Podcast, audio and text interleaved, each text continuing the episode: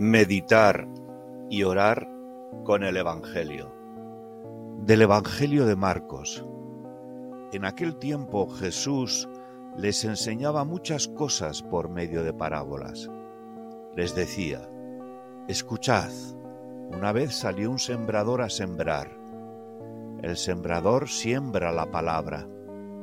Y lo sembrado en tierra buena son aquellos que oyen la palabra, la acogen y dan fruto, unos treinta, otros sesenta, otros ciento.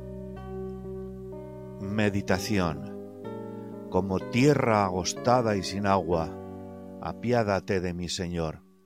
Prepara mi tierra, riega mis surcos, y planta en mi corazón la semilla de tu palabra, para que dé frutos de alabanza a ti y amor a mis hermanos.